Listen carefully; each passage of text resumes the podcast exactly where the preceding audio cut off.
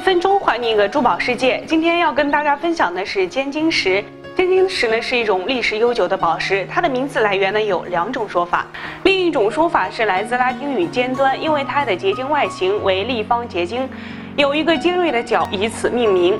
尖晶石自古以来就是较为珍贵的宝石，由于它的美丽和稀少，也是世界上最迷人的宝石之一，还经常被误认为是红宝石。尖晶石常以颜色及特殊光学效应来划分宝石品种，常见的品种有红色尖晶石、蓝色尖晶石、无色尖晶石等。主要产地有缅甸、摩古、斯里兰卡、肯尼亚等。尖晶石的硬度没有红蓝宝石那么高，所以说在佩戴的时候呢，尽量不要和其他硬物发生碰撞，这样的话呢，有利于它的保养。